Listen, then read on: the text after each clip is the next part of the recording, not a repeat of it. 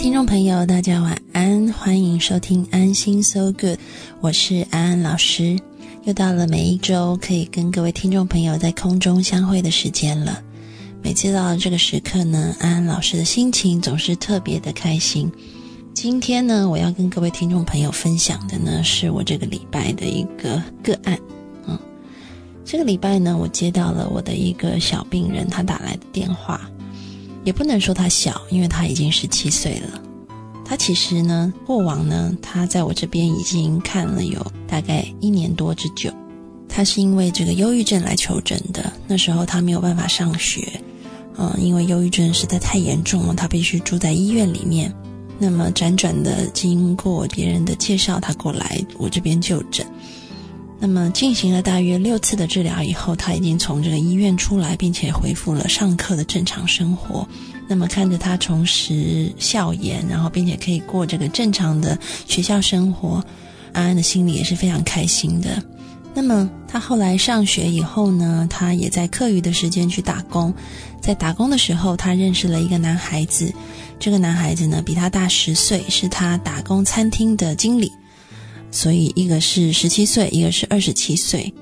那么呢，在恋爱了大概三四个月以后呢，这个男孩子呢，有一天呢，突然开始对他蛮冷淡的。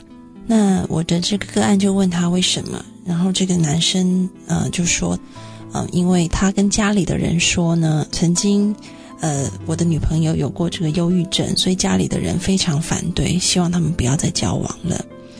那么，就从那个时刻开始呢，这个男孩子的态度就一天一天的冷淡了。直到我接到这个小女生，她这一周打来电话，她说，在刚刚呢，她的这个男朋友打来跟她分手了，她非常非常的伤心，不知道该怎么办，所以就打了电话给我。我听着这个小女孩呢，在电话的那一头呢，不断的啜泣着。嗯，我的心情也觉得哇，好心疼他。毕竟这是是他的初恋，他的第一次恋爱。每一个人的初恋呢，那个失去的时候的伤心难过，我想每个人都是经历过了。所以呢，我就跟这个小女孩说：“我说你现在的心情里面，你有没有什么话呢？是其实你心里面很想要对这个男生说的，但是你没有跟他说的。”这个女生就说呢：“我觉得他好坏，他好坏哦。”啊，一面哭一面说，那我就说好，既然他这么的坏，你可不可以把你想要骂他的全部的话，就当好像我是他一样，我在电话这一头在听一样，你把想要骂他全部的话，现在都讲出来，我想要让他发泄出来。然后呢，这个小女孩就说好，我觉得你好坏，你欺骗我，你是大坏蛋。然后呢，讲完这几句以后，就开始呜呜的哭。我说你还有吗？你怎么才讲三句他的坏话就不讲了呢？应该还有一些可以讲的吧？如果你觉得他这么这么坏的话，他说没有了。其实我好想他，我好爱他，我好想他回到我的身边来。他说会照顾我一生一世的，怎么却在这个三个月之后就变心了呢？就不再理我了呢？然后哭得很凄惨，然后就说我我好想他赶快回来，赶快回来。这时候呢，在这个电话另外一头的我呢，不仅就想起了我自己的初恋呢。当然，这个个案的情绪还是必须要去照顾的，所以我就问他说：“嗯，你以前有没有过失去一个很心爱的东西的经验呢？”他说：“有啊，以前我小时候家里是有一个保姆的，他在我们家做了很长很长的一段时间。在我长大以后呢，因为他要回家乡去的关系，所以他就离开我们家了。”我那时候也非常非常的伤心，每天都在想他，想他赶快回来，回到我的身边。但是呢，好像我也没有他的联络方法，所以我就是每天非常伤心。我说：“那你觉得你那时候是怎么样走出你的伤心的呢？”他说：“嗯，是时间。”我说：“是啊，就是时间。只有时间可以治疗我们的伤心，只有时间可以治疗我们的伤痛。”那你在这段感情里面，你获得了什么呢？如果我们不单单只是说失去的话，你又学到了什么呢？嗯，各位听众朋友，猜猜看，这个小女孩对我说什么？她说的话让我非常的感动哦。她说：“我学到了什么是心痛的感觉，我学到了什么是甜蜜的感觉，哇，她讲的话真的是非常浪漫，很诗意的啊。嗯，我就说那感觉是怎么样子的呢？他说以前会听朋友说，这个谈恋爱就是酸甜苦辣，什么滋味都有的。在谈的时候，我觉得哇，真的是像飞上天一样，我觉得好甜蜜哦。我体会到了这个甜蜜的感觉，但是现在我觉得我的心好像空空荡荡的，好像被挖空了，真的会痛的。我才知道什么叫做分手的心痛的感觉，这个是我学到的东西。我说是啊，我们人的每一段感情都是独一无二的，都是独特的。每一段感情都会在我们的心里留下一个位置。你现在初尝这个恋爱啊，这个男孩子一定也在你心里留下了一个很重要的位置。你可以先把它摆在那里，摆在一个你心里的房间里面。这个房间里面可能有痛苦，有欢笑，有泪水，有悲伤，嗯，也有甜蜜的。那个都是你的人生经验，这都是你人生的一部分。然后慢慢的你会发现，诶。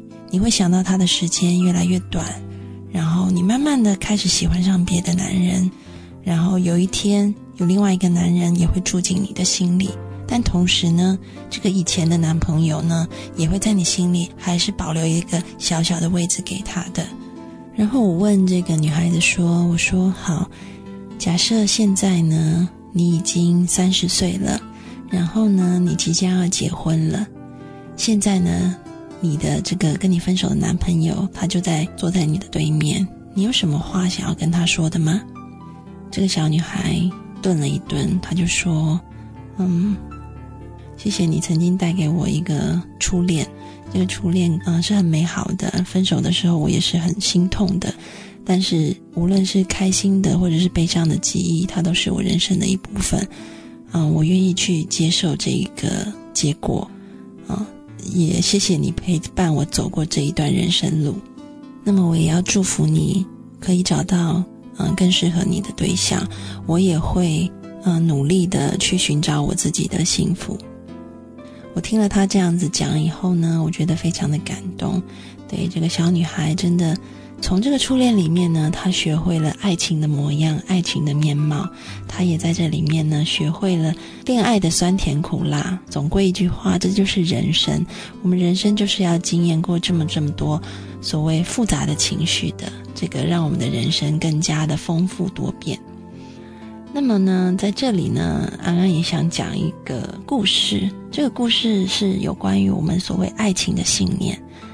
我们从初恋开始，然后慢慢一次一次的恋爱，在我们心里就刻画了所谓爱情的面貌。安安老师的一个大学同学呢，我们暂时称他为这个 T 同学好了啊。T 同学在大学的时候呢，谈了一次恋爱，那时候我们是同班同学。那么有一次呢，我走在我们的那个校园的主干道，称为椰林大道。安安老师大学念的是台湾大学，我走在我们台大的椰林大道上呢。就赫然的发现了，我这个 T 同学呢，躺在这个椰林大道的树丛的旁边，他躺在这个椰子树的下面。然后呢，我就惊吓了一下，赶快跑过去，然后打电话叫别的同学过来救他，因为他好像有一点昏倒，不省人事在那边。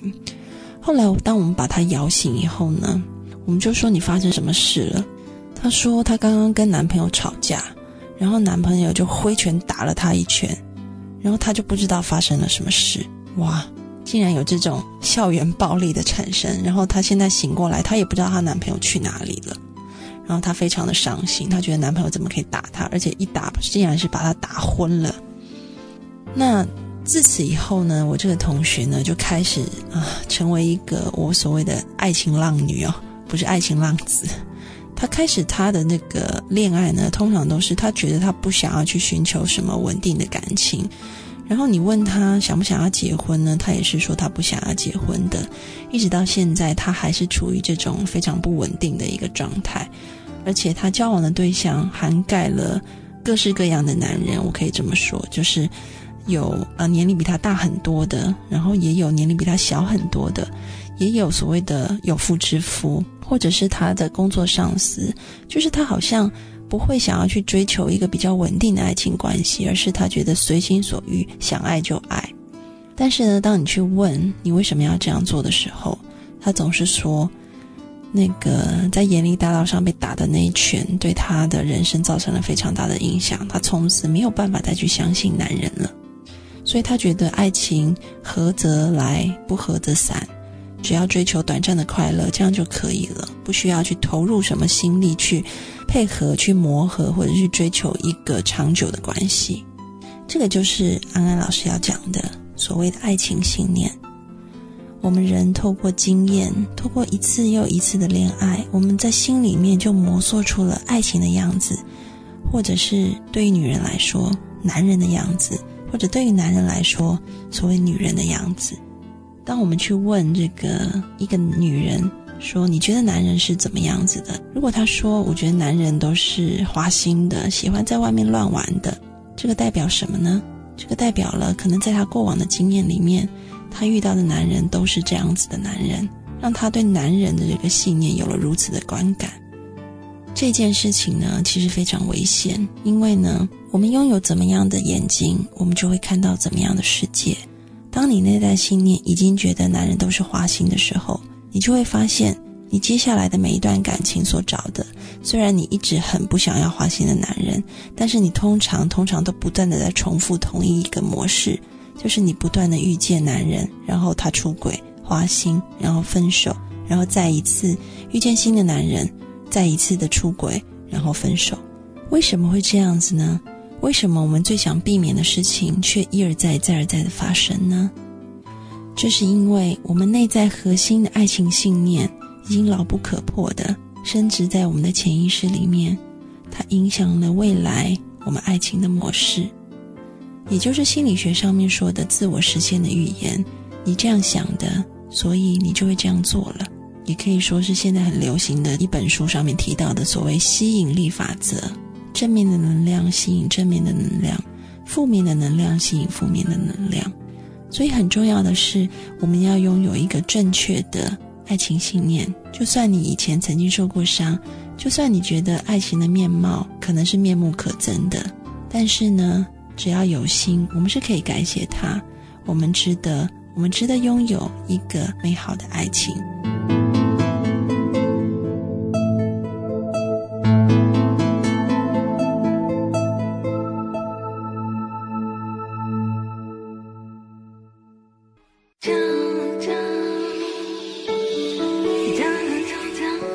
是一段让你完全放松、平静的时刻。这是一个让你感受温暖、自在的原地，在当下，在这里，你可以真诚的面对自己。我是你的心灵守护者，我是安安老师。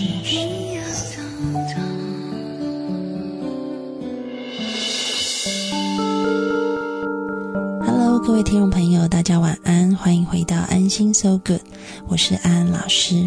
在刚刚的节目里面呢，我们讲到了初恋的酸甜苦辣，还有每一次的爱情呢，就慢慢的在我们心里形成了一个爱情的信念，也影响到了未来我们恋爱的模式。那在这一节的节目里面呢，安安老师要来接听听众朋友的微信留言，并且教教各位听众朋友要怎么样的改写我们的爱情模式，让我们可以拥有幸福的爱情。好，我们先来接听第一个微信留言。安安老师，我从十几岁开始就谈恋爱，虽然谈过很多场恋爱，我都很认真的投入，可是总是没有遇到合适的人。因为那个 Mr. Right 不是应该百分之百契合的吗？好，谢谢这一位听众朋友的微信留言呢。安安老师觉得呢，你一定是一个非常要求完美的人，才会有这样子的想法。怎么说呢？其实呢，我们说呢，两个人的关系呢，我们最好是找一个价值观相近的人。在临床的很多的个案上面，我们看到夫妻之间的争吵呢，很多时候是起源于因为两个人的价值观太不相配了。要两个在天平两端的一对伴侣呢，同时往中间方向走，找到共识，的确是不容易的一件事情。所以呢，如果要避免冲突的话，最轻松的预防方法就是一开始呢，就找到一个跟你价值观念比较相近的人。但是呢，有时候这件事呢，也不是说过了头啊，因为其实再怎么样，我们都很难很难。我想几率可能只有百万分之一吧。遇到一个真正你内心完全想象的一模一样的那个 Mr. Right，那个跟你百分百能够完全契合的完美男人，在这个现实生活当中，我想是非常难出现的。所以呢，安安老师在这边要劝你，我们有一句话说：“不完亦是美啊，就是不完美其实也是一种美。”我想你要去接受这件事情，因为要找到一个和你一模一样、百分百的男人，我想相对来说可能要到 火星上面去找，可能才找得到，不是那么容易在地球上面找得到的。其实只要找一个能够跟你价值观类似的人就可以了，因为夫妻之间或者是伴侣之间总是要经过所谓的磨合过程。就是因为这样子，所以找一个价值观相近的人，在磨合的过程里面呢，会相对的来说比较轻松。那当然，这个磨合的过程是不容易的。我们常听到有人说一句话，叫做“婚姻是什么？”其实婚姻就是一种修行。OK。那另外呢，我们也可以说，婚姻呢就好像是你是一棵树一样，这个婚姻就像是这个园丁手上拿着的这个剪子啊，不断的在修剪你，把成把你剪得比较漂亮一点。这个磨合的过程呢，其实不是去指责对方应该去改变什么，而是在这个磨合过程里面，我们会更了解自己，更知道自己应该改进的缺点。所以呢，这是这个磨合的过程，是一个把焦点往内聚焦的过程。我想很多人呢，很多的伴侣呢，在这个磨合过程里面都出错了，所以导致这个婚姻没有办法继续走下去。即便他们原本的价值观并没有差很多，为什么呢？就是因为在这个磨合的过程里面呢，很多人都是把这个焦点聚焦在对方的身上，你希望对方去改变，但其实呢？这样的期待呢是不切实际的，因为呢，只有一个人想要自己改变的时候，他才会去改变，很难是别人要他去改变，而他会因此而改变的。所以，不如双方都把各自把焦点集中在自己的身上，让自己可以去改变，这个才是磨合的重点，是一个从 focus out 变成一个 focus in 的一个过程。OK，所以呢，我要跟这位听众朋友说呢。尽量的可以去找一个价值观相近的人，但是不用到百分百，也许只要百分之七八十。然后呢，你和你的这个另外一半呢，一起走上这个磨合的过程，在这个磨合的过程里面，往内探索、改进自己，当成是一种修炼的过程。你会相信你变得越来越好，而你跟他也会越来越契合。到时候你们就会成为彼此的 Mr. and Mrs. Right。好的，那接下来让我们收听第二段的微信留言。安安老师几次背叛让我对爱情已经没有什么信心了。我现在觉得男女之间都是充满了欺骗和背叛，实在没有什么好值得投资的。那么爱情是否是一种多余的累赘呢？嗯，谢谢这一位听众朋友的微信留言呢。安安老师看到你这么说呢，心里也是替你感到惋惜和难过的。你曾经有过这么多嗯不好的经验，所以令到你对爱情失去了信心。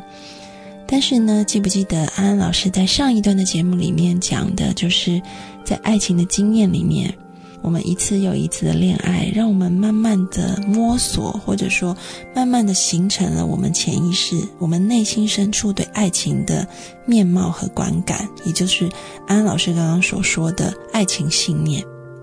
安老师要告诉你，如果你觉得男女之间都是充满了欺骗和背叛，没什么值得投资的，那么我可以大胆的预测，如果你的内心一直是这样想的话，你未来所遇到的对象也都会是跟随这一条路径来走的。也就是说，一个吸引力法则，你之后还是会遇见一直不断欺骗你、背叛你，让你觉得爱情是无法投资的人。这样听起来好像是一件很可怕的事情，不过没有关系。在上一节的节目里面，安安老师已经说过了，我要带大家做一个爱情信念的改写。现在呢，我也邀请这位听众朋友跟我们一起来做。当你做完以后，当你不断的去练习你新的爱情信念以后，你就会发现，爱情不只是充满了欺骗、背叛，它也有甜蜜、忠诚和温馨，而且它是值得投资的。那这个爱情信念要怎么样被改写呢？其实有两个重点。第一个重点呢，就是所谓的扩大它。在这个旧的爱情信念里面，我们拿这个听众朋友来做例子好了。你可能觉得男女之间只充满了欺骗和背叛，对，那是因为在你过往的经验里是有这样子的状况。但是呢，你可以告诉你自己，以往呢，你遇到的爱情是充满了欺骗和背叛。但是呢，其实这世界上还有很多的感情是忠心的，是这个男女双方都是非常忠诚对待对方的感情。这些人也是大有人在的。OK，这个就是所谓的扩大。你要让潜意识知道，你经历的不代表这是世界上所有的状况，这个只是个人经验而已，还是有所谓好的状况发生的，这是第一点。那爱情改写信念的第二点呢，是把责任回归到自己的身上来，因为呢，通常呢，我们都会说，因为对方怎么样。啊，不好，所以导致于我没有办法再继续这个爱情了。其实，当我们把责任放在对方身上的时候，我们内心是感觉非常无力的。我们潜意识是没有办法再做任何事情的，因为对方是我们不能改变的。我们唯一有能力去改变的只有自己。所以呢，改写爱情信念第二个很重要的步骤，就是要把主权拿回自己手上。不要再把责任放在对方身上，而是你要开始试着自己负起完全的责任，相信自己有能力可以找到一个忠诚的另外一半，相信自己有能力可以享受一个忠诚的爱情。所以呢，如果拿这个听众朋友你的例子来说的话呢，我会说，虽然之前在你的男女关系里面是充满了欺骗背叛，但是呢，这个世界上面。拥有这个忠诚的、美满的爱情的人，还是大有人在的。所以呢，在此刻，我愿意相信我自己是有能力可以分辨出哪些是可以对我忠心的男人。我相信我自己是有能力可以 maintain 一个长久的关系。我相信我自己可以找到一段值得投资的感情，就是这么简单。爱情信念的改写，两个步骤：第一个扩大，第二个。自己负起责任，把主权拿回自己手中。我邀请这位听众朋友每天多多的跟自己去对话你新的爱情信念，就像我们刚刚讲的一样。这样子的话，当你的心里你真心的相信你的爱情信念的时候，你的整个潜意识状况发生改变的时候，你会发现你的爱情模式也不再一样。你就会看到那些愿意为爱情付出忠诚的男人。你也会吸引到那些愿意为爱情付出忠诚的男人来到你的身边，与你共创一段美好的爱情。安安老师也要鼓励各位听众朋友一起做这个爱情信念的改写，从这一刻开始就告诉自己，其实以前的这些伤痛呢，只是生命经验的一部分。这个世界上还有很多很多美好的事情，还有很多很多美好的爱情是存在的。你相信自己有能力，值得拥有这些美好的爱情，而且相信自己有能力能够去分辨出对的人，并且跟他共度一生。祝福各位听众朋友，我们听一首李宗盛的《给自己的歌》。想得却不可得，你奈人生何？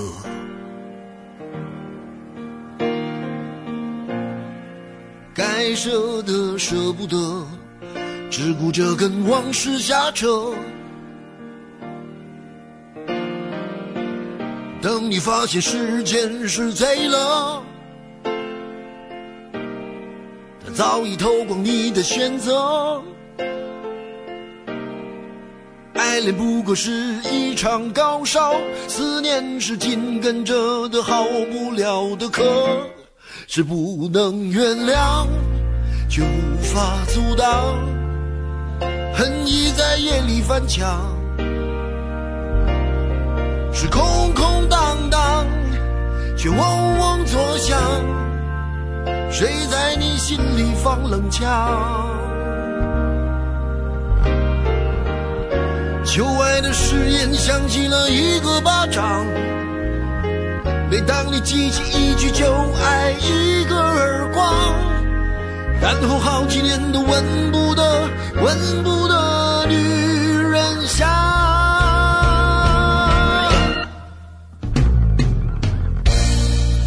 往事并不如烟是的在爱里念旧也不算美德。可惜恋爱不像写歌再认真也成不了风格。见过思念放过谁呢？不管你是累犯或是从无前科，我认识的只有那喝酒的分了，没见过分酒的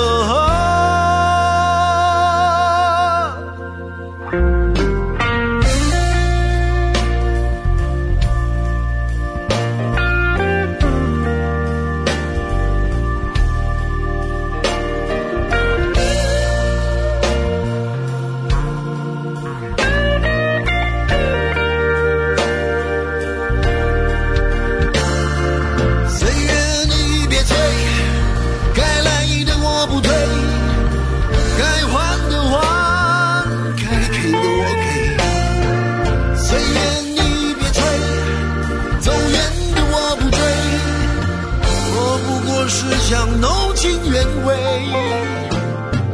谁能告诉我这是什么呢？他的爱在心里埋葬了，磨平了，几年了，仍有余味，是不能原谅，却无法阻挡。爱已在夜里翻墙，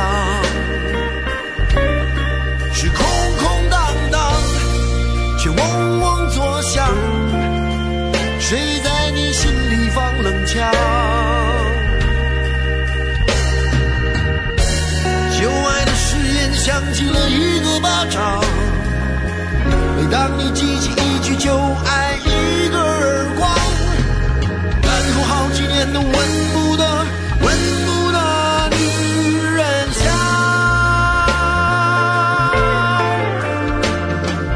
然后好几年都闻不得、闻不得女人香。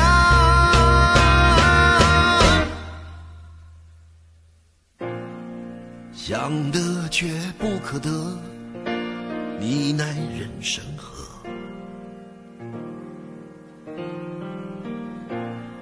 想得却不可得，情爱里无知者。